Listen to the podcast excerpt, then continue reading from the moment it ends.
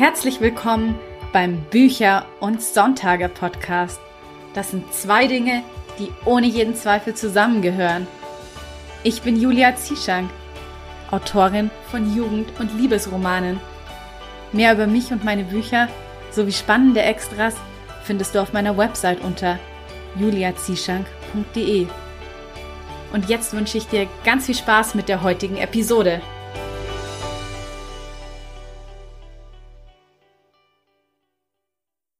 Wie schön, dass du auch am heutigen Sonntag wieder mit dabei bist.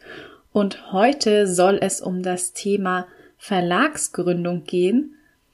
Denn einer der Gründe, warum man sich als Self-Publisher vielleicht dafür entscheidet, einen eigenen Verlag zu gründen, ist, um das eigene Buch in die Buchhandlungen zu bringen.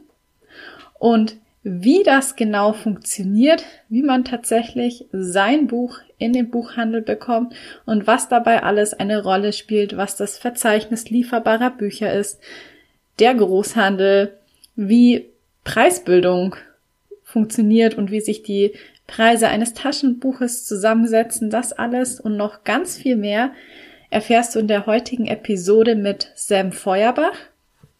Bevor wir jetzt gleich mit dem Interview loslegen, möchte ich noch ganz kurz auf ein Valentinstagsangebot von mir hinweisen. Und zwar gibt es am Valentinstag nur für diesen einen Tag Love and Regret, die Scherben meines Herzens für 1,99 anstelle 4,99. Also das heißt, du bekommst das E-Book um mehr als die Hälfte vergünstigt. Und wie gesagt, das Angebot gilt nur einen Tag. Eventuell kannst du auch heute schon mal vorbeischauen. Es kann auch sein, dass es heute auf Amazon auch schon günstiger zu finden ist. So genau kann man das immer nicht steuern, ab wann Amazon die Preisreduktion umsetzt. Deshalb es kann auch sein, dass du, wenn du jetzt gleich vorbeischaust, es heute auch schon günstiger bekommst. Ich würde mich auf jeden Fall freuen, wenn du dir meinen gefühlvollen, emotionalen New Adult Roman nicht entgehen lässt, bei dem du dir auf jeden Fall eine Packung Taschentücher bereitlegen solltest, denn es geht auch um Trauerbewältigung und das Thema Schuld, gepaart natürlich mit ganz viel Liebe und großen Gefühlen.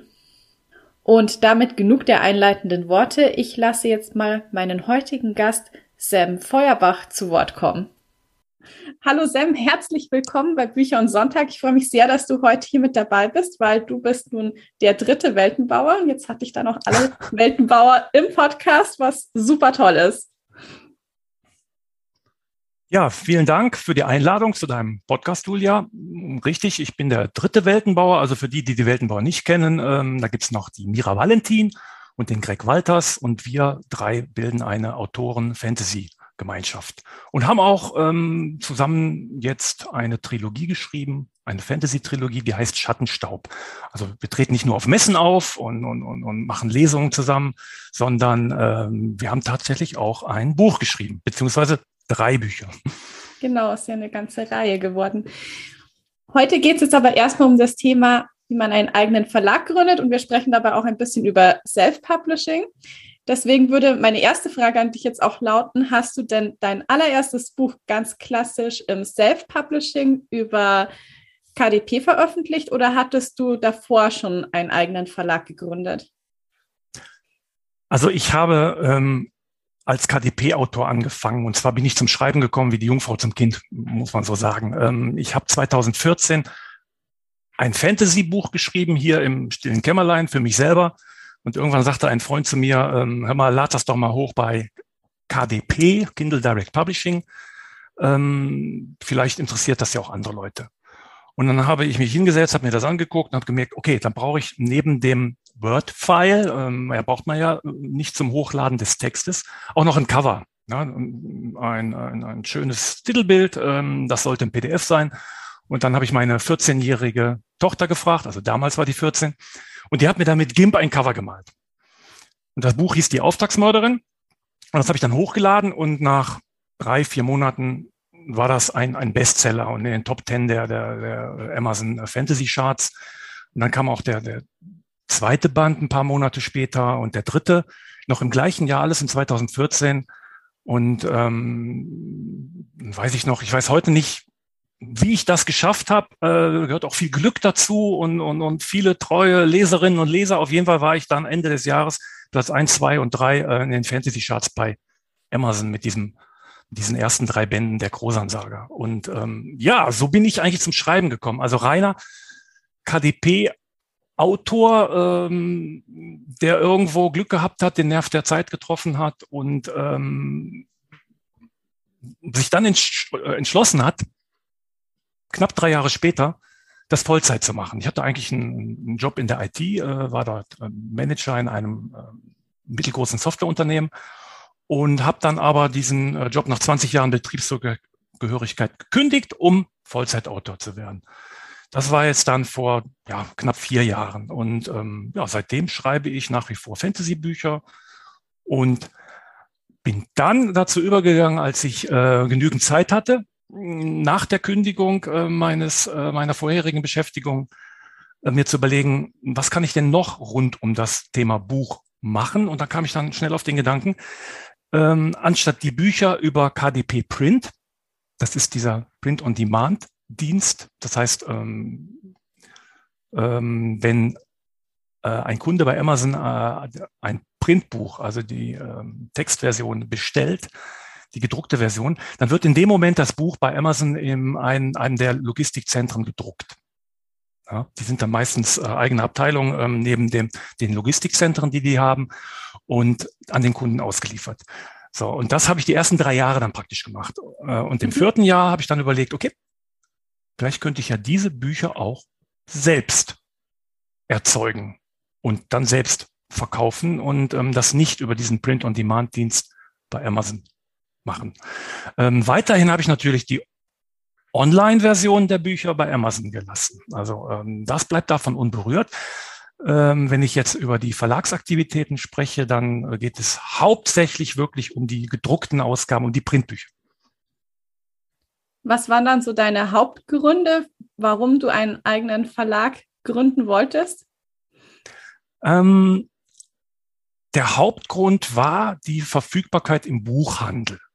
Ja, da bin ich so ein bisschen blauäugig dran gegangen, habe gedacht, okay, wenn ich jetzt ähm, die Bücher selber drucke, dann kann ich den drucken lasse, ähm, dann kann ich den Buchhandel beliefern.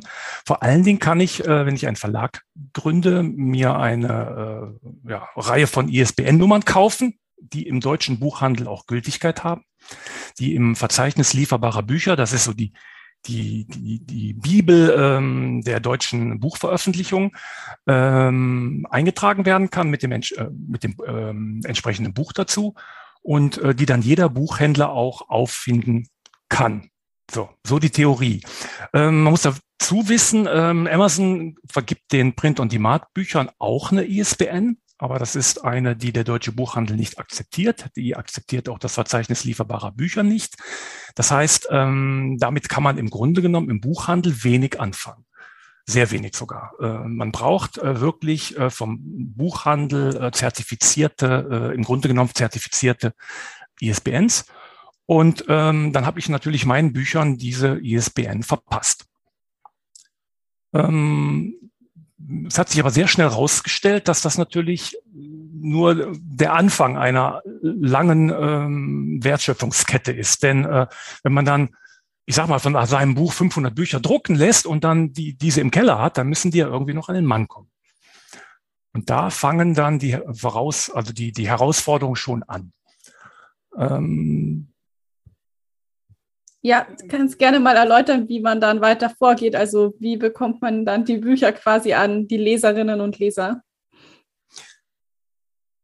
Ähm, Im Buchmarkt gibt es vier, fünf, sechs entscheidende Player. Ja, also Marktteilnehmer, die im Grunde genommen ähm, die Geschicke des Ganzen äh, lenken. Ähm, es fängt natürlich an beim Autor. Ja, der Autor, ähm, der muss erstmal das Buch schreiben, der muss sein geistiges Eigentum, wie es so schön heißt, äh, oder seine intellektuellen Fähigkeiten, seine Fantasie, sein Herzblut, äh, ich weiß nicht, was alles reingesteckt hat. Das muss er erstmal erzeugen und äh, dann natürlich, wenn wir jetzt über das Printbuch reden, äh, am besten über einen Verlag, wir reden hier über Verlagsgründung, an die Leserinnen und Leser bringen. So. Das heißt, der Autor sucht sich einen ähm, am besten großen Verlag, der dann auch die, über die Mittel verfügt, ähm, entsprechend Marketing für das Buch zu machen. Ähm, der Verlag selber, der investiert natürlich dann auch erstmal in dieses Produktbuch, indem man halt äh, das natürlich erstmal durcharbeitet, äh, eine Auswahl trifft. Äh, so, so, ein durchschnittlicher großer Verlag, der kriegt 100 Manuskripte am Tag, da muss er erstmal gucken, was, was er überhaupt nimmt. Dann ähm, lässt er einen Lektor drüber lesen, äh, er macht Korrektorat, ähm, er macht den, den Buchsatz, lässt dann das Buch drucken, muss natürlich dann auch noch Marketing und, und, und Vertrieb, Vertriebsaktivitäten bezahlen und planen und das Ganze dann in sein ähm, Verlagsverzeichnis einstellen. Das, dieser ganze Vorgang dauert anderthalb bis zwei Jahre, bis dann das Buch erscheint. Also das ist schon ähm, ziemlich viel zu tun. Ähm, der Autor, eigentlich der, der, der Urheber des Werkes, der kriegt dann von dieser ganzen Wertschöpfungskette fünf Prozent ab. Das heißt, ähm, ein äh, großer Publikumsverlag wie jetzt Trömer Knauer ähm, oder Heine oder Bastei, ähm, die bezahlen äh, also Einsteigerautorinnen und oder äh, und Autoren ähm, fünf Prozent. Das heißt, von einem 10 Euro Taschenbuch kriegen die Autoren 50 Cent. Das ist natürlich nicht, nicht sehr viel. War übrigens dann auch eine äh, Überlegung, äh, warum ich äh, beim Self-Publishing geblieben bin und, und nicht zu einem großen Verlag gegangen bin, weil das ist doch relativ wenig, was dann für den Autor übrig bleibt. Ähm, ganz kurzer Exkurs dazu. Ähm, wenn jetzt ein Autor 2500 Euro brutto verdienen möchte, ja, das heißt, dann muss er 5000 Bücher im Monat, im Monat verkaufen. Das ist sehr, sehr, sehr viel. Da muss man schon recht erfolgreich sein. Und das schaffen die wenigsten Autoren. Deswegen äh, sagt man auch so, so hinlänglich, dass die wenigsten Autoren in, in, in Deutschland, also rein von ihrem Autordasein, Autorendasein leben können. Ja. So, aber wir wollten ja ähm, über den Buchhandel sprechen.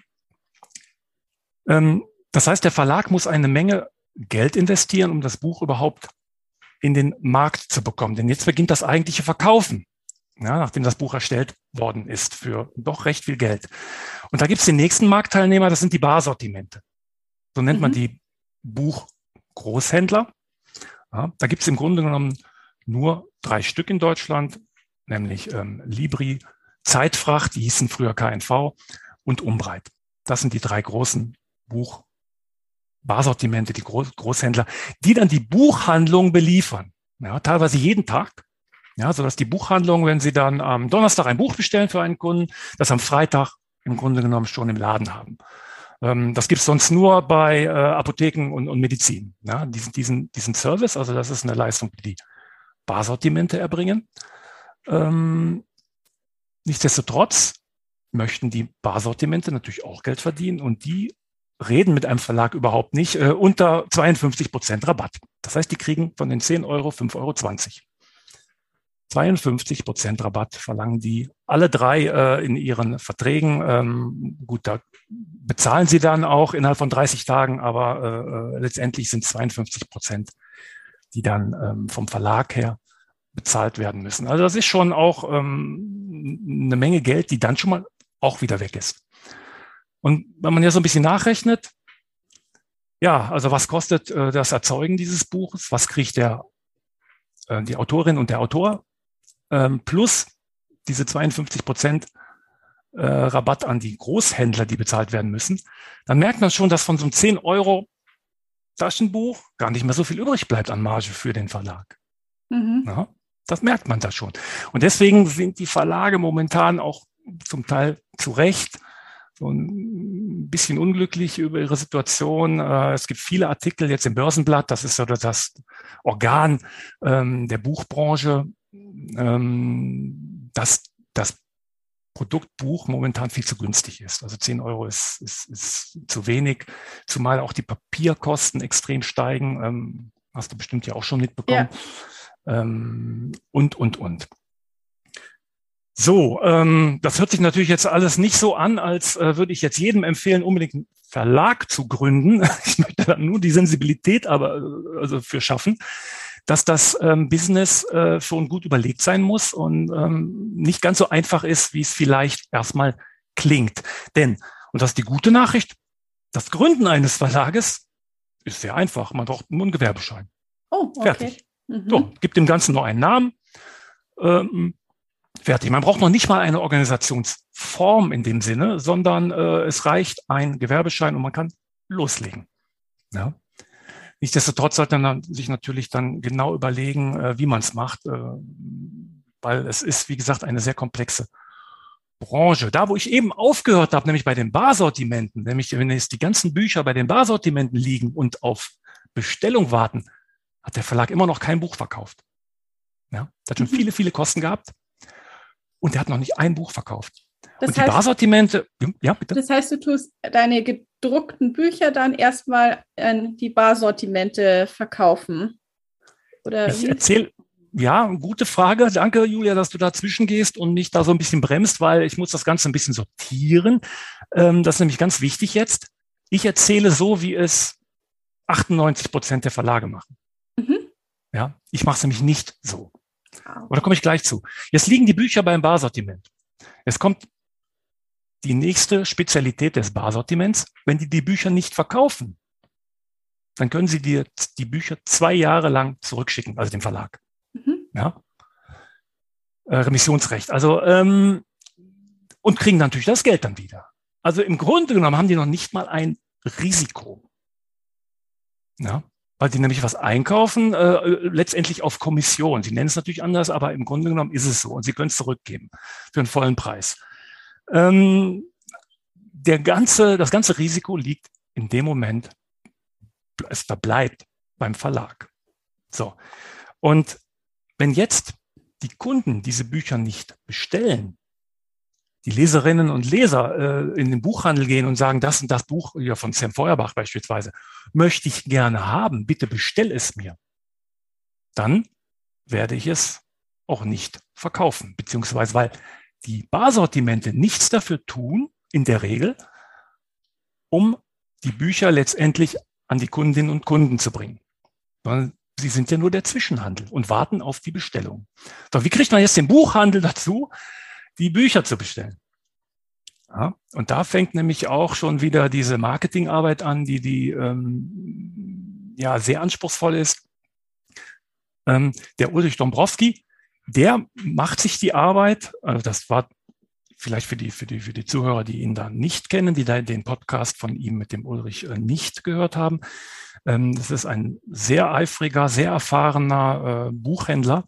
Der macht sich die Arbeit und ähm, sucht sich wirklich so, so Perlen für seine treuen Kunden zusammen und, und, und, und spricht dann auch Empfehlungen aus. Und zwar auch weit über die Bestsellerliste hinaus. Aber er sagt selber in seinem Podcast, äh, dass doch viele Buchhändler nichts anderes machen. Ähm, ich hoffe, das fühlen sich jetzt nicht viele Buchhändler angesprochen, äh, als die Bestsellerliste, ja, die Top 20, ähm, in die Regale zu räumen und nach dem Motto, die verkaufen sich ja fast von alleine. Spiegel-Bestseller, ja, die Top 20. Das sind die äh, Bücher, die wirklich in der Regel extrem, sich extrem gut verkaufen. Da kann man auch, da geht man auch kein Risiko ein, wenn man die dann bei den Barsortimenten schon mal sogar vorab bestellt. Ähm, man kann die ausstellen, äh, auf Stapel legen und dann verkauft sich das recht gut. Ja. So verkauft Sam Feuerbach aber nicht ein einziges Buch. Ja. Wie verkauft denn dann Sam Feuerbach ein Buch? Im Grunde genommen über Hörensagen, äh, muss man dazu sagen. Und ähm, Sam Feuerbach hat einen, hat, also müsste ich auch mal einschieben vorher, hat einen Verlag gegründet und zwar im Grunde genommen ein Familienverlag. Ich bin gar nicht der ähm, Inhaber des Verlages, sondern das sind meine drei volljährigen Kinder. Die helfen da auch äh, sehr in dem Verlag und, und, und meine Frau ist auch im Verlag angestellt. Die managen den Verlag. Das heißt, ich habe da ähm, letztendlich keine direkten formaljuristischen Karten drin. So umgehe ich da auch ähm, Schwierigkeiten mit der Künstlersozialkasse und, und, und so weiter. Das heißt, ich habe eigentlich gar nicht den äh, dieses Verlagsgewerbe selber unter meiner Rigide, aber ich, ich, ich, ich, ich helfe da natürlich auch und, und, und, und, und steuere mit und habe natürlich auch meine Bücher dort in dem Verlag veröffentlicht. Und ähm, wir haben uns entschieden, also Bene Bücher hat sich entschieden, die Barsortimente nicht zu beliefern. Ja, also 52 Prozent ähm, Rabatt sind uns da zu viel. Äh, das ist eine Marge, die äh, aus unserer Sicht, nach unserer Kalkulation ähm, nicht zu bezahlen ist. Ich muss dann immer sagen, das ist eine reine Ich-Botschaft jetzt. Und deswegen haben wir uns ähm, dazu entschieden, ähm, im Grunde genommen direkte Werbung zu machen. Auf der Amazon-Plattform über eine Verlagsauslieferung, die wir engagiert haben. Ähm, da haben wir Flyer-Aktionen äh, gemacht und so weiter. Und wir versuchen den Buchhandel von unseren Büchern äh, ohne Barsortiment, ohne Großhandel zu überzeugen. So. Was hat Vor- und Nachteile? Ja, also ich schätze die äh, Anzahl der Buchhandlungen, die ähm, den Kunden sagt, wenn er, äh, wenn er ähm, hineinkommt und, und, und ein Sam Feuerbach Buch bestellen möchte. Ähm, ich, bestell, ich äh, schätze die Quote der, der Buchhändler, äh, die dann sagen, Sam Feuerbach führen wir nicht, das ist ausverkauft, auf bis zu 40 Prozent, also mindestens ein Drittel, wahrscheinlich um 40 Prozent. Das ist der Nachteil, wenn man das Barsortiment nicht beliefert, weil nämlich der Buchhändler in dem Moment nur in sein Barsortiment reinguckt und guckt, ist das, ist das Buch lieferbar? Habe ich das morgen hier oder spätestens übermorgen hier auf dem Tresen liegen? Und dann findet er es nicht. Mhm. Und dann kommt sehr oft die Auskunft. Gibt's nicht, ist anscheinend nicht mehr lieferbar, können wir ihn leider nicht besorgen. So. Ich kriege das dann mit, weil äh, dann teilweise die Kunden hier beim Verlag anrufen und sagen, wie, wie kann das denn sein, dass das nicht mehr lieferbar ist und so weiter. Und, und, und. Oder es dann bei Amazon kaufen. Ja, äh, weil der Buchhändler gesagt hat, ich, ich kann es Ihnen nicht besorgen. Ähm, und da bin ich da ein bisschen enttäuscht, dass der Buchhandel in dem Moment nicht bereit ist, nicht in der Lage ist, vielleicht auch nicht die Zeit hat, wenn da eine lange Schlange steht, ähm, in das Verzeichnis lieferbarer Bücher zu gucken. Das ist im Grunde genommen für jeden zugänglich und dann sieht man sofort, dass es das Buch natürlich noch gibt, dass es verfügbar ist, dass es von der Verlagsauslieferung Runge bestellbar ist und dass es überhaupt kein Problem ist, an dieses Buch zu kommen. Das ist dann der Nachteil. Äh, man muss also wirklich immer abwägen, äh, welche Vertriebswege gehe ich mit meinem Buch. Und wir sprechen jetzt über den Vertriebsweg Buchhandel. Dann gibt es natürlich noch zwei andere Vertriebswege. Das ist einmal die Amazon-Plattform. Mhm. Im Grunde genommen auch ein Buchhändler, aber halt ein sehr, sehr großer Online-Buchhändler. Aber da kann man die Bücher natürlich auch bestellen. Man muss nur dafür sorgen, dass die Bücher natürlich zu Amazon irgendwie hinkommen, ins Logistikzentrum. Da gibt es zwei Möglichkeiten, da kann ich vielleicht gleich nochmal drauf eingehen, weil das ist auch eine, eine sehr wichtige Überlegung, ähm, die man anstellen sollte, bevor man einen Verlag gründet. Und der dritte Weg, der dritte Distributionsweg ist der eigene Webshop. Das heißt, Bene Bücher hat einen eigenen Online-Webshop und dort kann man alle unsere Bücher auch ja, bestellen, kostenfrei bestellen, also ähm, äh, nicht kostenfrei, ähm, der, die, äh, das Porto ist äh, kostenfrei. Die Bücher kosten natürlich das, genau, den kosten natürlich ähm, den gleichen Preis wie überall anders. Auch äh, und automatisch komme ich da zum, zu einer auch wichtigen Komponente, die man sich bei einer Verlagsgründung überlegen sollte. Und man braucht, wie gesagt, den Gewerbeschein und man muss sich ein bisschen mit der Buchpreisbindung auskennen. Das ist schon ein sehr umfangreiches Gesetz. Äh, ich glaube, da sind wir weltweit ja, Weltmeister. Äh, so ein kompliziertes, ausgefuchstes ähm, Gesetz, äh, um, um, um das Kulturgut Buch zu schützen, gibt es in keinem anderen Land. Und da sollte man sich schon mal ein bisschen einlesen, um da keine Fehler zu machen. Ja. Also anderthalb Jahre ist der, ist der, ist der Buchpreis, den man dann im Grunde genommen im VLB eingestellt hat, in Stein gemeißelt. Den sollte man dann auch nicht mehr verändern. Aber da gibt es auch noch andere äh, ähm, interessante Paragraphen, die man sich, äh, die man sich durchlesen sollte, wie zum Beispiel, dass man keinem anderen Buchhändler mehr Rabatt geben darf als dem Großhandel. Ja, also die lassen da wirklich ihre, ihre Marktkondition durch das Gesetz schützen. Das ist schon sehr interessant, das Ganze. Auch für mich ein Grund, ähm, den Großhandel, also die Barsortimente, nicht äh, ähm, zu, zu beliefern, ähm, praktisch diesen Marktteilnehmer zu überschlagen. Sehr interessant. Und dann kannst du jetzt mal über die zwei Möglichkeiten berichten, wie man seine Bücher ins Lager von Amazon bekommt. Ja, genau. Ähm, auf der Amazon-Produktseite kann man also alle äh, meine Bücher oder auch die anderen Autoren, die ich unter Vertrag habe, äh, mit einem Klick ähm, auf das Printbuch kaufen. Dort. Dafür müssen die Bücher bei Amazon in den Logistikzentren liegen, dass die nämlich direkt hingehen können ähm, an Prime-Kunden am besten am gleichen Tag äh, und das äh, ja, am nächsten Tag spätestens rausschicken können. Äh, wenn man die Barsortimente beliefert, die Großhändler, allen voran Zeitfracht, dann liefern die automatisiert im Grunde genommen äh, alle Bücher, die im VLB eingetragen, ins VLB eingetragen werden, an Amazon.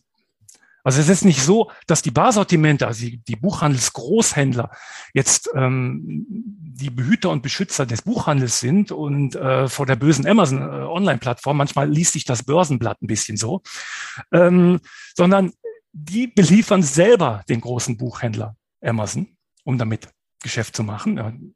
Ist ja auch richtig so. Sie wollen ja auch ein Stück von sich vom Kuchen abschneiden. Aber das muss man ganz klar wissen. Das heißt, in dem Moment, wo ich als Verlag ein Buch mit der gekauften offiziellen ISBN ins VLB eintrage, wird ein, eine Produktseite bei Amazon erzeugt, spätestens 24 Stunden später automatisiert, so dass Amazon alle Bücher, die im VL, ins VLB eingetragen werden, auch in seinem Produktkatalog hat. Und automatisiert kümmert sich Amazon darum, dieses Buch bei einem der Großhändler zu bekommen. Ja, das heißt, im, im Grunde genommen kann man dann zwei Tage später das Buch bei Amazon bestellen. Mhm. Ja, in dem Moment würde Amazon es beim äh, Großhandel bestellen und ausliefern. Und je nachdem, wenn das Buch gut läuft, äh, kauft Amazon dann sogar in ganz großen Stückzahlen palettenweise dort die Bücher ein. Ja, wenn da so ein neuer, Sebastian Fitzek hast du ja auch in deinem Podcast gehabt, wenn da so ein neuer Fitzek äh, äh erscheint, da läuft das Ganze schon Monate früher, da werden äh, ganze äh, Lastwagen, äh, palettenweise werden die Bücher zu Amazon ähm, angeliefert. So, das ist also die eine Möglichkeit, die recht automatisiert passiert. Ähm, Voraussetzung ist natürlich nochmal, dass der Verlag dann Verträge mit den Großhändlern abgeschlossen hat, die Großhändler beliefert na, ich muss natürlich dann ähm, die Bücher äh, auch ähm, Zeitfracht schicken, damit die wiederum äh, die Bücher zu Amazon schicken können. Na? Ähm, der andere Weg ist, ich beliefer Amazon als Verlag direkt. Das heißt, ich werde Teilnehmer im großen Amazon Marketplace und trete dort als Händler auf. Dann wusel ich da in dem Produktkatalog rum mit, ich weiß nicht, einer Milliarden verschiedenen anderen Produkten, von Staubsauger bis äh, ich weiß nicht was, äh, Ölfilter für irgendwelche ähm, Autos, also alle Produkte. Und unter anderem biete ich dann in, in diesem Marketplace halt meine Bücher an. Das heißt, ich schicke dann meine Bücher direkt zu Amazon. Nicht über ein Barsortiment, mhm. sondern ich beliefere Amazon direkt. Muss natürlich immer dafür sorgen, dass Amazon genügend Bücher im Logistikzentrum liegen hat. Und letztendlich bin ich auch dafür verantwortlich, dass die Bücher verkauft werden. Weil wenn die da im Logistikzentrum Zentrum liegen bleiben, wird es nach spätestens sechs Monaten teuer. Und nach zwölf Monaten sehr, sehr teuer. Also Amazon äh, führt genau Buch, wie lange da äh, irgendwie ein Artikel ähm, im, im Lager rumliegt und äh, ohne verkauft zu werden. Und dann ähm, steigen die Logistikgebühren ganz extrem an. Ja, da muss man schon ein bisschen aufpassen und ähm, gucken, dass man halt nicht zu viele Bücher dorthin schickt. Ähm, also die optimale Lagermenge äh, sollte man da schon so ein bisschen ähm, im Blick haben. Das ist die zweite Möglichkeit. Ja. Und ähm, Amazon sorgt dann im Grunde genommen für den Verkauf über seine Verkaufsplattform und für, den, für die Rechnungsabwicklung und auch für den Versand. Da gibt's noch eine, noch eine Variante, das heißt, Ähm, Bene Bücher macht das auch für all seine Schuber. Wir haben also für unsere Fantasy-Werke haben wir auch immer Schuber, wo dann drei, vier bis fünf Büchern in einem, ja, so, so in der Box drin sind. Und diese Schuber, die versenden wir selbst. Da schicken wir die, schicken wir nicht zu Amazon. Das ist uns zu so kompliziert, diese Schuber im Vorfeld zu konfektionieren. Da müssten wir die einpacken mit allem drum und dran, sondern wir verschicken die hier selbst.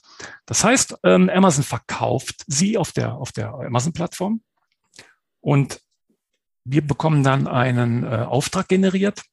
Bitte versenden Sie den Artikel an den und den Kunden, der hat gerade äh, den oder die, die, die Schuber gekauft und diesen Versand machen wir dann selber. Das ist so eine andere Spielart, die auch noch geht äh, beim Verkauf der Printbücher bei Amazon. Mhm. Interessant, sind auf jeden Fall ja einige Varianten und auch einiges, was man sich da im Vorfeld überlegen sollte. Sehr genau überlegen sollte. Ähm, das Verlagsgeschäft, wie gesagt, es ist einfach zu gründen. Ähm, es ist auch vom Prinzip her einfach zu verstehen, äh, aber es ist anspruchsvoll zu kalkulieren und die Marktteilnehmer, die da teilweise miteinander spielen, aber auch leider gegeneinander spielen, sind nicht ganz so einfach zu handeln. Auf welchem der drei Wege verkaufst du dann eigentlich am meisten Bücher? Also dein eigener Shop, Amazon oder Buchhandel? Amazon, das muss man ganz klar sagen. Das liegt auch unter anderem daran, dass ich natürlich als Self-Publisher bei Amazon mit schwerpunktmäßig E-Books und Hörbüchern ähm, groß geworden bin. Das ist also meine Hauptplattform. Dort finden mich die meisten Leserinnen und Leser und ja, und bestellen dort auch das meiste. Ähm, die Printbücher machen inzwischen zwar auch einen, einen also einen gehörigen Teil ähm, der Umsätze aus, da bin ich auch äh, super froh. Ähm, vor allen Dingen diese Konzentration auf ähm, diese Fantasy-Schuber, um direkt halt so eine ganze abgeschlossene Saga in einem schicken Schuber kaufen zu können, ähm, war, glaube ich, ähm, eine ne gute Idee, um, um da so eine, so eine gewisse Lücke zu füllen. Ähm, die meisten Fantasy-Leser mögen diese äh, halt diese diese Schuber. Ich meine, die Idee ist ja ur uralt. Mein mein äh, wie bin ich zur Fantasy gekommen? Mein, mein erster Schuber war dieser dieser dieser relativ preisgünstige Pappschuber, dieser grüne von Herr der Ringe. Mhm ne, diesen schwarz-grünen, der ja, war ja noch nicht mal besonders, ja. besonderlich, mhm. sonderlich schön, aber ich fand es, es war äh, herrlich, diesen Schuber damals äh, vor, ich weiß nicht, das ist bestimmt schon 30 Jahre, 35 Jahre her oder 40 Jahre her, in den Händen halten zu dürfen. Ähm, und diese, diese Konzentration auf Schuber, die dann bestellt werden, äh, die hat sich auf jeden Fall ausgezeichnet. Ja. Das hat sich ausgezahlt, auf jeden Fall das glaube ich, so generell vermitteln Schuber ja auch einfach was Hochwertiges, was man sich gerne in sein Regal vielleicht auch stellt. Ja. Was mich noch interessieren würde, ist, ob es eigentlich für dich von den Tantiemen her tatsächlich einen Unterschied macht, ob du auf Amazon deine Bücher als Verlag verkaufst oder wenn man sie einfach über KDP Print on Demand verkaufen würde.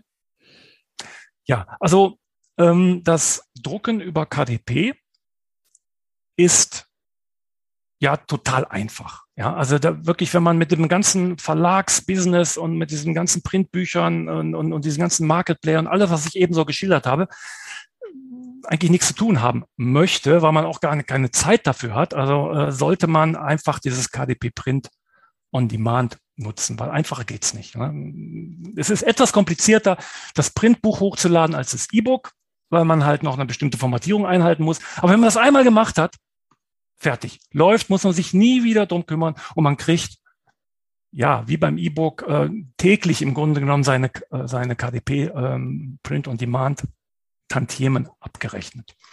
So. Ähm, das Ganze habe ich mir damals ausgerechnet, ähm, lohnt sich als Verlag, also sich die Bücher selber drucken zu lassen, wenn man, ich sage jetzt einfach mal, mal, mal, mal, mal Zahl, wenn man mindestens, mindestens ähm, 500 Bücher im Jahr verkauft, von, von einem Buch, mhm. ja, von einem Buch, dann kann man schon mal darüber nachdenken, ja, das selber zu verkaufen. Ob man da direkt einen Verlag drucken muss, ist wieder eine andere Geschichte. Muss man ja nicht. Äh, äh einen Verlag äh, gründen. gründen. muss, ist wieder eine andere Geschichte.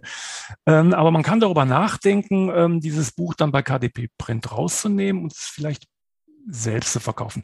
Viele Autoren ähm, lassen sich übrigens ihre Bücher zum Teil, äh, die auch bei, also hauptsächlich bei KDP Print sind, lassen sich die ähm, trotzdem selber drucken. Entweder bei externen Druckereien oder bestellen bei Amazon Autorenexemplare, das geht auch, und verkaufen diese Bücher nach Lesung selbst. Ja, das ist überhaupt kein Problem. Das, ähm, da sagt auch die äh, Künstlersozialkasse nichts dazu, wenn dann Autoren ähm, nach einer Lesung da mal 10, 20 Bücher verkaufen, weil äh, es ist jetzt, selbst wenn sie einen, einen Gewerbeschein haben, äh, würde die äh, Künstlersozialkasse darüber äh, nicht stolpern, weil ähm, das sind so wenige Bücher im Jahr, die dann im Grunde genommen so verkauft werden auf diese Art und Weise, dass das normalerweise ähm, halt äh, den Künstlerstatus nicht gefährdet ja. und äh, dass man in der Künstlersozialkasse dann bleiben. Das habe ich tatsächlich darf. bei meiner Recherche auch so rausgelesen, dass es eigentlich so ein bisschen eine Grauzone ist, aber ja. dass die da ja. quasi ein Auge zudrücken, wenn man es nur bei Lesungen oder eben Veranstaltungen verkauft. Vielleicht sollten wir auch noch kurz erklären, was die Künstlersozialkasse überhaupt ist. Die übernehmen nämlich den ähm, Arbeitgeberanteil der Sozialversicherungsbeiträge, also Krankenpflege und Rentenversicherung für uns als Kreativschaffende. Genau. Ja, sehr schön erklärt. Ich bin auch in der Künstlersozialkasse und wie gesagt, ich habe ähm, den Verlag nicht selbst gegründet, sondern äh, habe meine Familie äh, das im Grunde genommen machen lassen, ähm, ja, weil die sich auch wirklich darum, darum kümmern und das Ganze ja, äh, managen. Das ähm, ist nämlich dann auch noch ein Appell, also ähm, an alle Interessierten, äh, die überlegen, äh, einen Verlag zu gründen. Es ist sehr, sehr viel Arbeit. Ja, weil man sich halt um diese ganzen Marktspieler kümmern muss, weil man äh, die Dienstleister einkaufen muss, die einem helfen beim Satz, beim Korrektorat, beim Lektorat, ähm, beim, beim Marketing ähm, beim Versand, bei der Rechnungsstellung, beim Mahnungswesen äh, und so weiter. Und man sollte da schon mit spitzer Feder kalkulieren, ob sich das dann lohnt. Und wenn man jetzt nur die eigenen Bücher, in Anführungsstrichen nur, vertreiben, verkaufen, verlegen möchte, dann sollte man ähm, sich das noch besser überlegen. Ich habe das, das Glück, dass ich äh, vier andere Autoren auch noch in meinem Verlag habe, die deren Bücher Fantasy-Bücher, also wir haben uns wirklich auf Fantasy konzentriert, deren Bücher auch gut laufen ähm, und ähm, ja, dadurch äh, nutze ich natürlich die aufgebaute Infrastruktur, die ich für, erstmal für meine Bücher aufgebaut habe, auch für diese Autoren äh, und dadurch lohnt sich das dann unterm Strich. Ja. Wenn du jetzt andere Autoren unter Vertrag nimmst, gibt es dann noch mal ein bisschen mehr zu, veracht, äh, zu beachten, weil gerade was ich jetzt schon angesprochen habe, eben mit Verlagsverträgen? Ja, das ist auch wieder so ein interessantes Thema. Natürlich muss man sich dann auch mit Verlagsrecht, äh, mit Vertriebsrechten, mit Buchrechten, äh, wie geht das, äh, was gibt's da alles für Rechte, sind die äh, örtlich begrenzt, sind die auf Sprachen begrenzt, auf Regionen und so weiter. Da muss man sich schon ein bisschen beschäftigen. Ähm, ich habe von vornherein gesagt, ähm, ich möchte einen sehr einfachen, ähm, gut verständlichen Autorenvertrag, äh, ja, äh, im Grunde genommen ja meinen, meinen Autorinnen und Autoren anbieten, der höchstens drei, vier Seiten äh, umfasst. Mhm. Ja, ich habe auch schon Anfragen von größeren Verlagen bekommen, die gerne so ein Sam Feuerbach-Buch mal veröffentlicht hätten und habe mir die angeguckt. Und äh, wenn dann bei Schriftgrad, ich sag mal Schriftgrad 8 oder so, 15 Seiten ins Haus flattern, dann bin ich schon irritiert. Dann denke ich schon, das stimmt irgendwas nicht. Weil so kompliziert ist es jetzt auch nun wieder nicht, ähm, die Autoren äh, Verträge äh, zu erstellen und, und, und ja, zum Einvernehmen zu kommen. Und das Wichtigste ist im Grunde genommen, ja, was bezahlt der Verlag, wie lange für äh, ein verkauftes Buch dem Autor. Ja, und das kann man letztendlich wirklich auf, auf, auf wenigen Seiten regeln, sollte man sich auch ein bisschen mit auskennen. Ja, definitiv. Ja, jetzt hast du uns auf jeden Fall schon sehr gut erklärt, wie man Schritt für Schritt vorgehen muss und was so die Vor- und Nachteile eines eigenen Verlags sind. Vielleicht kannst du noch mal abschließend zusammenfassen, wem würdest du denn empfehlen, einen Verlag zu gründen? ähm, also erstmal Leute, die wirklich Spaß an dieser kaufmännischen Arbeit haben, die auch Unterstützung haben. Ja, also äh, wie gesagt, also eine Autorin oder ein Autor, ähm, der sollte primär schreiben. Und wenn der einen Verlag gründet, bin ich der Meinung, hat er nicht mehr genügend Zeit, um zu schreiben. Ja, es sei denn, das macht ihm so viel Spaß, dass er sagt, äh, ja, mache ich halt 70 Prozent Verlagsarbeit und schreibe nur noch 30 Prozent. Äh, wenn das hinhaut, auch okay, aber man muss, es muss einem bewusst sein, dass ähm, diese Verlagsarbeit ja sehr zeitintensiv ist. Man muss sich um so viel kümmer, äh, um Dinge kümmern. Ich habe es ja gerade so ein bisschen angerissen. Auch so viel Politik im Grunde genommen. Ähm, denn der Buchhandel muss sich wandeln aus meiner Sicht. Ja, da ist seit dem Jahr 2000, nämlich als Amazon in den, in, in den Buchhandel eingetreten ist, seitdem ist da äh, wenig passiert. Also Amazon war die, war die große Revolution und ist sie nach wie vor. Und der klassische Buchhandel, der verharrt so ein bisschen äh, wie äh, das Kaninchen vor der Schlange, habe ich den Eindruck. Also da sind so verkrustete Strukturen gewachsen. Ich denke, da muss sich unbedingt was tun. Und darüber sollte man sich im, Klar, im Klaren sein, wenn man einen Verlag gründet, ähm, dass man sich in, in diesem Konstrukt zurechtfinden muss, seine Nische finden muss und vor allen Dingen auch seine Marge. Ich habe ja so ein bisschen angerissen, auch mit ein paar Zahlen habe ich ganz bewusst gemacht, weil letztendlich ist es eine Kalkulationsgeschichte. Ja, ob sich das lohnt. Ja. Ähm, wenn man natürlich jetzt einfach Freude an dem Buch hat und man äh, will davon, was weiß ich, 100 Stück verkaufen und ist dann glücklich und äh, macht dann ein Ledereinband mit Gravur und ich weiß nicht mehr ist eine andere Geschichte, aber davon leben kann man dann wahrscheinlich nicht. Na? Also das Buch als Liebhaberprojekt, ganz tolle, tolle Sache, aber wir haben jetzt, also ich habe jetzt so ein bisschen referiert über ja, einen Verlag, ähm, der vielleicht dann ein Einkommen ermöglicht, von dem man dann leben kann. Ja? Und da sollte man diese ganzen Sachen mit spitzer Feder äh, durchrechnen. Ähm, letztendlich spielt natürlich die entscheidende Rolle die Auflage.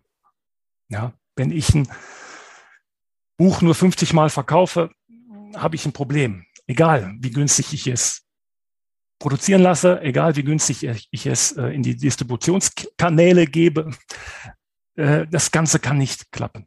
Wenn ich eine hohe Auflage habe, habe ich äh, niedrige Fixkosten und so weiter, äh, variable Kosten und so weiter. Also es ist ein sehr kaufmännisches ähm, ja. Gewerbe. Ja. Ich glaube, auch da braucht man auf jeden Fall schon ein betriebswirtschaftliches Mindset und vielleicht auch ein bisschen Grundbildung in der Richtung, um das wirklich anzugehen. Ja, also ich bin Diplomökonom, ähm, habe so ein paar Grundlagen durchaus mitgebracht dazu, muss ich dazu auch, auch sagen. Ja. Und äh, das hilft mir schon, äh, den, Ver den Verlag äh, mit meiner Familie zusammen halt profitabel zu gestalten. Ja, ich hoffe, das bleibt so. Letztendlich kommt es auf die Leserinnen und Leser an, denn die kaufen die Bücher ganz am Ende der Wertschöpfungskette. Da muss man die erreichen und die müssen dann, egal wo, äh, am liebsten ist es mir auch, die gehen in den Buchhandel und sagen, ich möchte gerne das neue Buch von Sam Feuerbach kaufen. Finde ich total toll. Und wenn der Buchhändler es dann sogar da vor Ort hat, was manchmal sogar vorkommt, selten, ja, dann toll, ganz klasse. Ja. Magst du noch ein bisschen darauf eingehen, wie du denn die Preise für deine Bücher kalkulierst? Weil wir hatten ja schon ein bisschen vorhin angerissen, dass 10 ja. Euro eigentlich zu wenig für ein Taschenbuch sind. Ja, also das ist auch ein super interessantes Thema. Ähm, wie du das machst, dass du genau diesen Punkt rausnimmst. Also, klasse. äh, ich hatte ja schon so ein bisschen provokativ in den Raum gestellt, äh, dass das Produktbuch zurzeit zu günstig ist. Das sagt nicht nur ich, äh, sondern auch ähm, sehr, sehr viele Vertreter ähm, dieser Marktteilnehmer. Äh, eigentlich jede Woche ist im Börsenblatt ist ein Interview von irgendeinem dieser Marktteilnehmer, egal ob jetzt nur ein Barsortimentchef, ähm, Verlagsauslieferungschef, der Börsen Vereinschef selbst, der sagt, wir kommen einfach mit den Preisen nicht mehr hin. Die, die müssen teurer werden. Ja. Sogar die Verlage sagen es, äh, oder, oder vor allem die Verlage, aber es passiert da nichts komischerweise. Die haben unheimlich Angst, dass dann die Umsätze einbrechen. Ich, ich habe den Eindruck, es ist so. Seit Jahren geht diese Diskussion. Ähm, ich habe mich davon überhaupt nicht beeindrucken lassen, sondern äh, meine Bücher sind im Vergleich recht teuer. Das heißt, ähm, jetzt die Taschenbücher kosten mit 400 Seiten 14,90 Euro.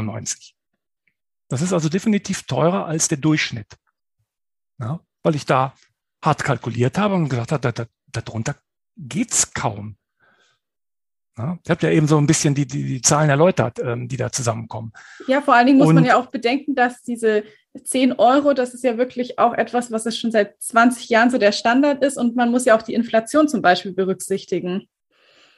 Sehr guter Punkt. Das kommt auch immer wieder in diesen äh, Börsenblatt-Artikeln äh, der Marktteilnehmer durch, dass seit 20 Jahren im Grunde genommen der Buchpreis äh, kaum gestiegen ist und ähm, weit und der, der niedrigen Inflation, gut, momentan ist sie ein bisschen höher, aber der in den letzten 15 ähm, Jahren niedrigen Inflation trotzdem hinterherhinkt. Da ist, hat sich kaum was getan. Und ich bin auch der Meinung, dass ein schönes ähm, ja, 400, 500 Seiten Buch für 15 Euro nicht zu teuer ist. Und deswegen habe ich das einfach gemacht. Das heißt, wir haben, äh, Bene Bücher hat diesen Preis festgelegt ähm, auf 14,90 und wir können damit gut haushalten. Ja, das ist okay. Äh, mir ist es ein Rätsel, warum die Verlage die Preise nicht erhöhen. Muss ich ganz ehrlich sagen, ich verstehe das nicht. Vielleicht habe, fehlen mir da auch bestimmte Informationen. Ähm, also ich rede ja von den Großverlagen. Ähm, vielleicht äh, durchblicke ich das Ganze auch nicht. Äh, mag sein, aber ich wundere mich Tag für Tag. Auf der anderen Seite wundere ich mich, dass seit Jahren, dass die Verlage die Preise für E-Books nicht senken. Wundere ich mich auch. Auch ein ganz spannendes Thema. Ähm,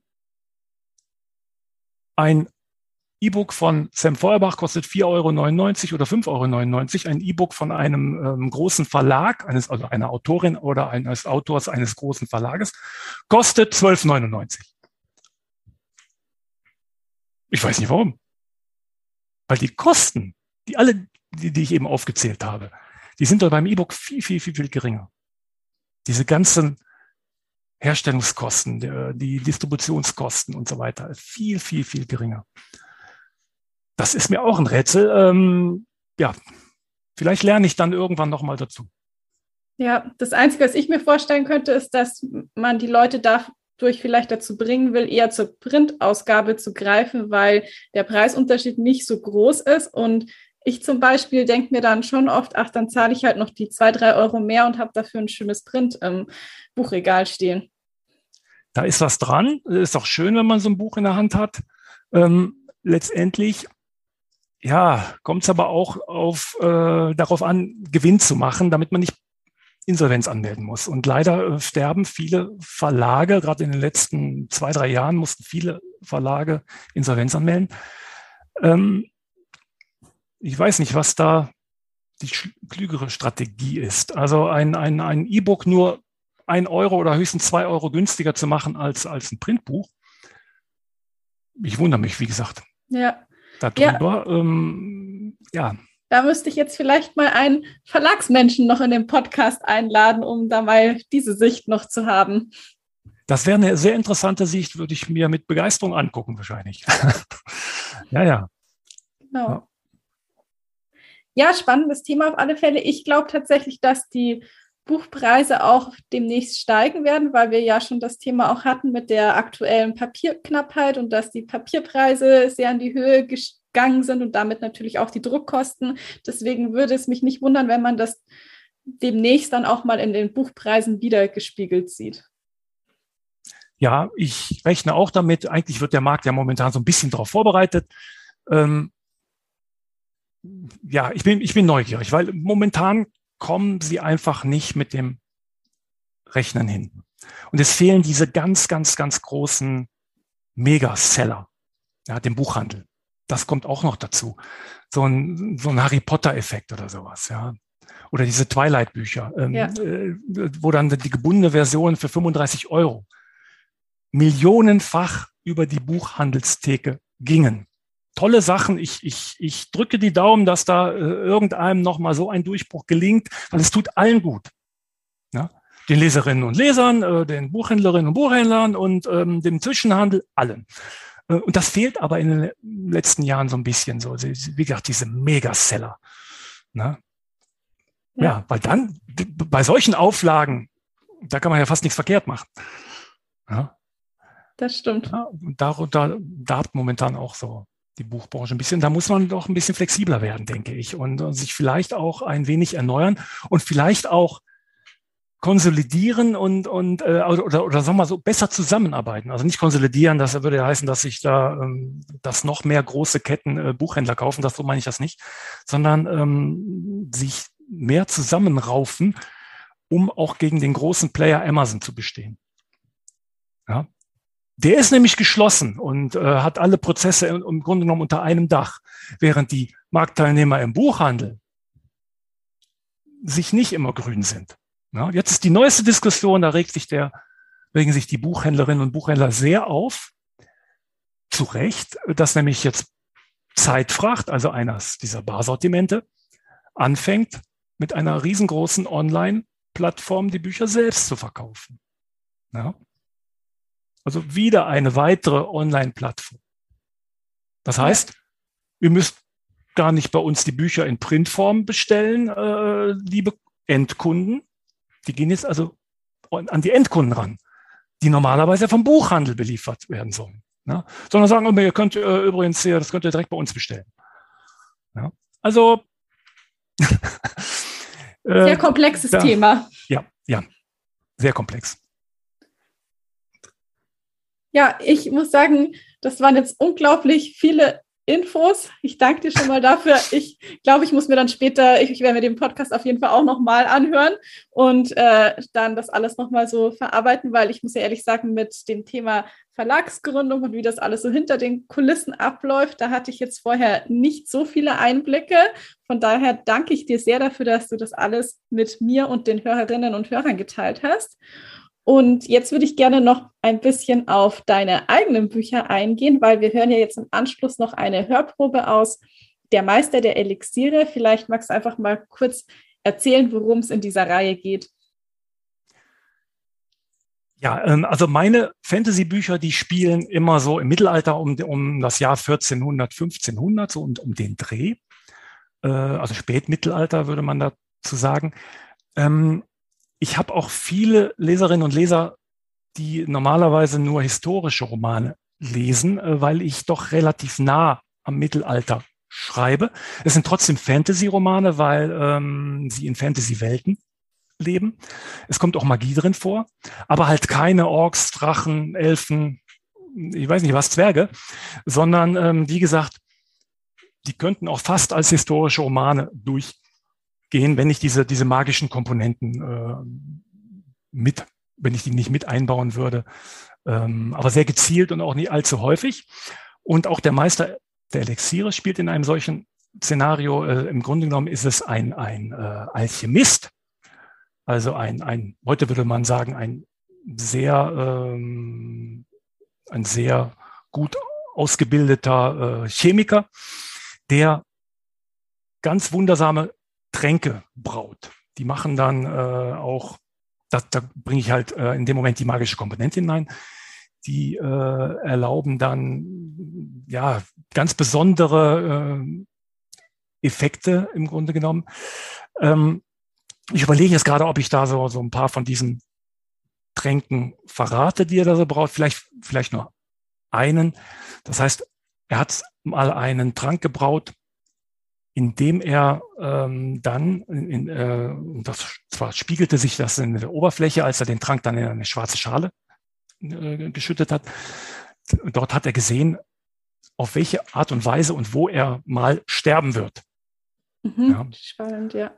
So, und ähm, solche Tränke braut der. Also jetzt nicht irgendwie so, so, so Tränke, was er sich, die, die, die unsichtbar machen und besonders stark machen. Ähm, das fand ich dann zu langweilig, sondern das sind ähm, sehr originelle, aus meiner Sicht sehr originelle Tränke.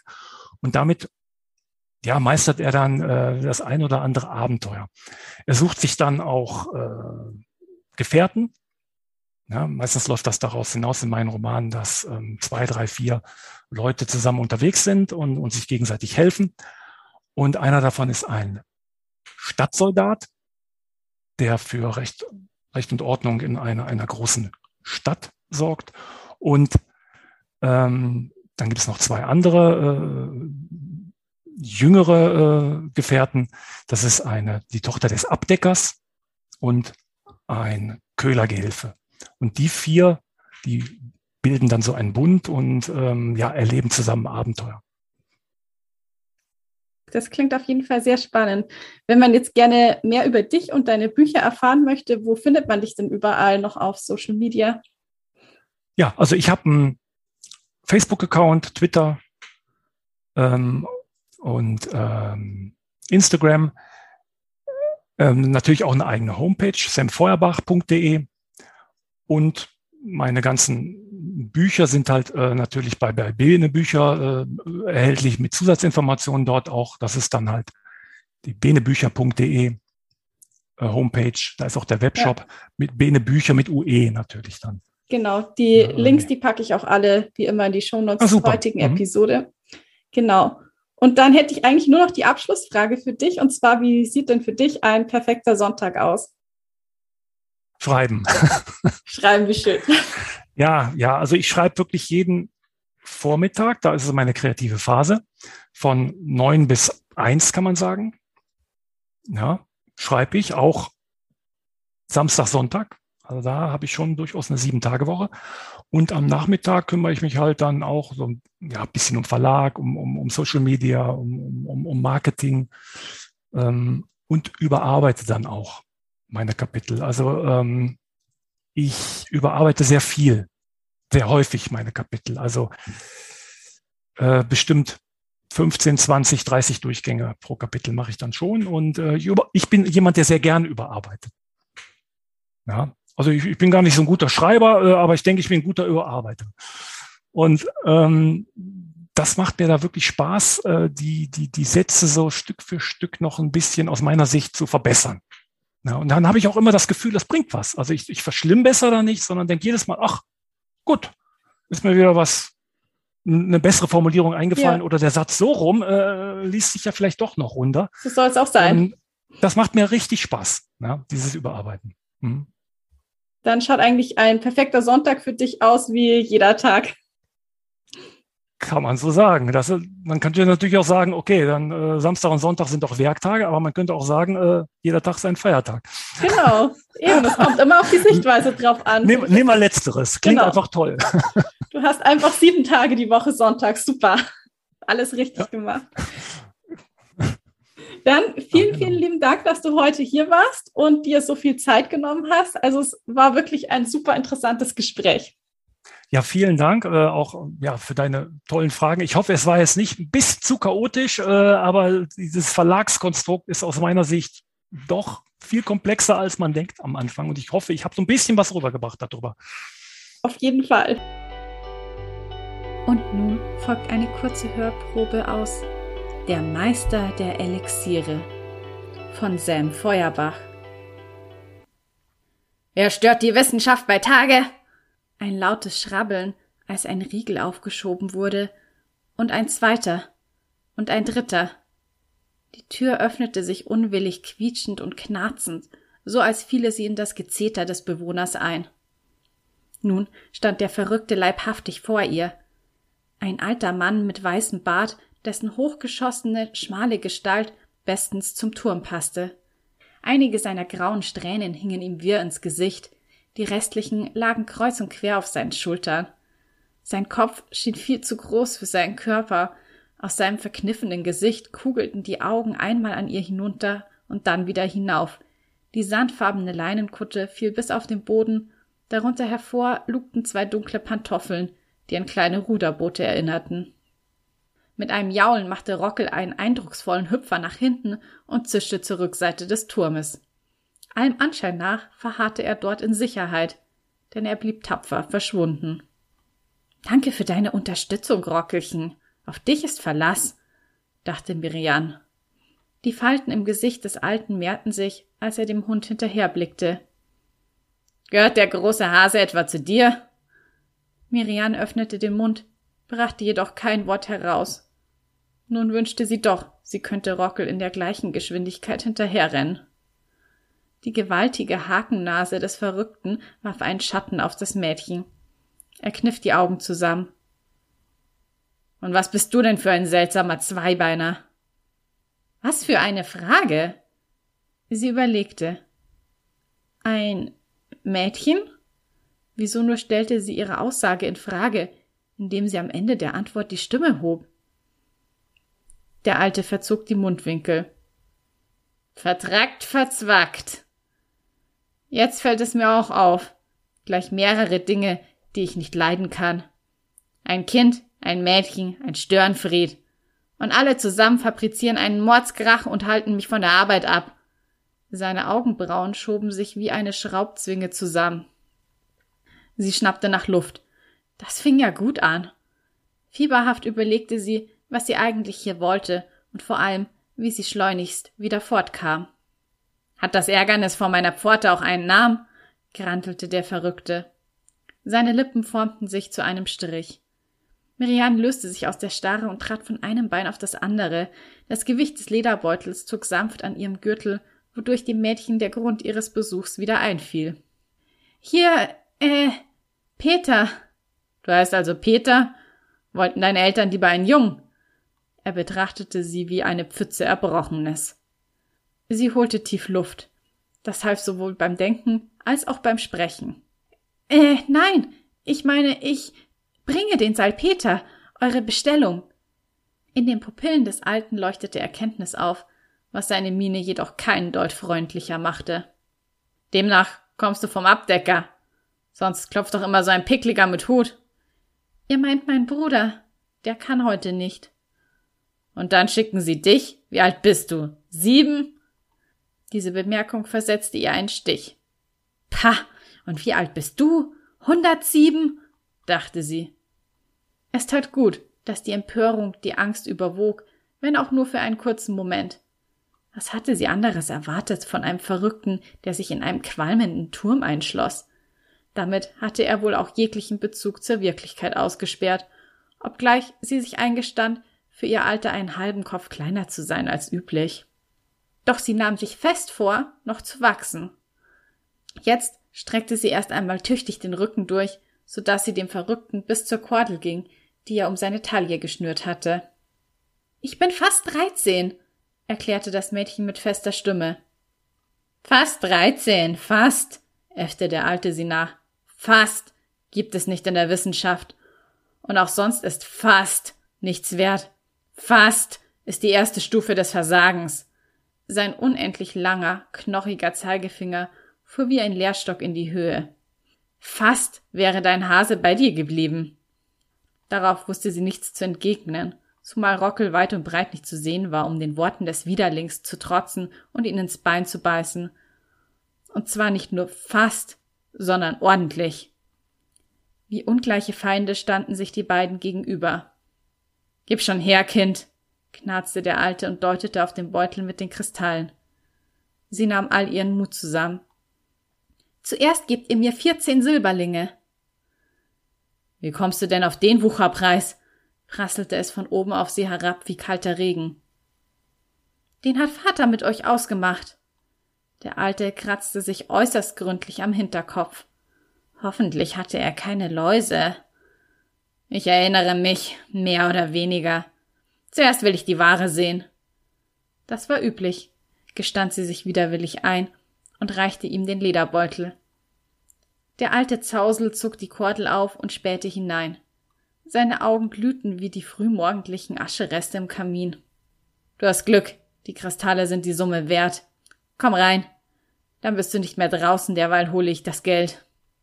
Er trat zurück. Alles, nur das nicht, dachte das Mädchen. Ich bin doch nicht so verrückt, dem Verrückten in den Turm zu folgen. Doch dieser Gedanke kam nicht in ihren Beinen an. Wie an Bindfäden gezogen, machte sie drei Schritte hinter ihm her und fand sich auf der Rückseite der Eichentür wieder, die mit einem dumpfen Rumpf ins Schloss fiel. Deinen wirklichen Namen hast du mir immer noch nicht verraten, Peter. Ich heiße Miriam. Er verdrehte die Falten in seinem Gesicht. Das klingt furchtbar unentschlossen, so als hätten sich deine Eltern nicht zwischen Miri und Anne entscheiden können. Das Mädchen legte den Kopf schräg. Wie meinte er das nun wieder? Der Verrückte führte sich noch verrückter auf als befürchtet. Der Alte folgte ihrer Bewegung, indem er ebenfalls sein Haupt zur Seite neigte und sie taxierte. Immerhin bringst du mir meine Bestellung. Ich denke, du bist gar nicht mal so untauglich. Nicht besonders nützlich, aber auch nicht untauglich. Soll der doch reden, was er will, dachte die nicht untaugliche und schaffte es, sich nicht zu ärgern. Vielleicht, weil sie immer noch maßgeblich mit Fürchten beschäftigt war. Verstohlen sah sich Miriam um. Eine Kommode, eine Kiste und ein buntes Mosaik auf dem Boden. Letzteres stellte den Kopf eines Drachens dar. Vor Erstaunen vergaß sie für einen Moment ihre Angst. Was für ein wundervolles Kunstwerk. Viel zu schade, um es einfach so mit Füßen zu treten. Noch dazu mit solch riesigen, dachte sie, die Pantoffelboote des Alten im Blick. Sie riss sich aus ihren Gedanken und hob den Kopf. Mutig piepste sie. Gibt ihr mir jetzt die vierzehn Silberlinge? Die Furchen auf seiner Stirn vertieften sich. Ich bewahre das Geld in einem meiner Laboratorien auf. Komm mit, dann bleibst du nicht alleine. Der Alte schlurfte voraus. Labo was? O je, das klang nach einer Falle. Sollte sie wirklich noch tiefer ins Feindesland vordringen? Tief in ihr meldete sich eine Stimme. Im Moment kannst du dem Alten vertrauen. Er wird dir nichts tun. Bisweilen hatte Miriam solche Eingebungen, und bislang hatte sie immer richtig gelegen. Sie folgte ihm eine Treppe hinauf, bis sich rechter Hand ein kleiner Flur auftat, der auf ein Zimmer zuführte. Miriam erstarrte. Ein schuppiges Raubtier, lang wie eine Riesenschlange, doch mit einem dicken Leib und vier kurzen Beinen dran, stieß mit weit aufgerissenem Maul von der Decke auf sie herunter. Der Kiefer schien nur aus spitzen Zähnen zu bestehen. Ich! quietschte sie und bibberte. Niemals hätte sie dem Verrückten in den Turm folgen dürfen. Niemals! Wie es weitergeht, erfährst du in Der Meister der Elixiere von Sam Feuerbach. Und damit sind wir auch wieder am Ende der heutigen Episode angelangt. Ich werde dir die erwähnten Podcast-Episoden ebenfalls in den Show Notes verlinken. Und zwar war das ja zum einen die Episode mit dem Buchhändler Ulrich Dombrowski zum Thema der Buchhandel im Wandel der Zeit und dann noch die zwei anderen Podcast-Folgen mit Greg Walters und Mira Valentin die ja zusammen mit Sam Feuerbach die Weltenbauer bilden. Und die Episode mit Mira Valentin, da ging es um Self-Branding, den eigenen Autorennamen als Marke aufbauen. Und mit Greg Walters habe ich über erfolgreiches Self-Publishing gesprochen. Also die Folgen sind eine sehr gute Ergänzung zu der heutigen Episode. Wie immer am Schluss noch die Bitte an dich, den Podcast zu bewerten und weiter zu empfehlen. Ganz neu kann man jetzt auch auf Spotify Podcasts bewerten und ich würde mich sehr freuen, wenn du das auch tust. Und damit bleibt mir nur noch zu sagen, ich hoffe, du schaltest wieder ein, wenn es Zeit ist für Bücher und Sonntage. Bis zum nächsten Mal.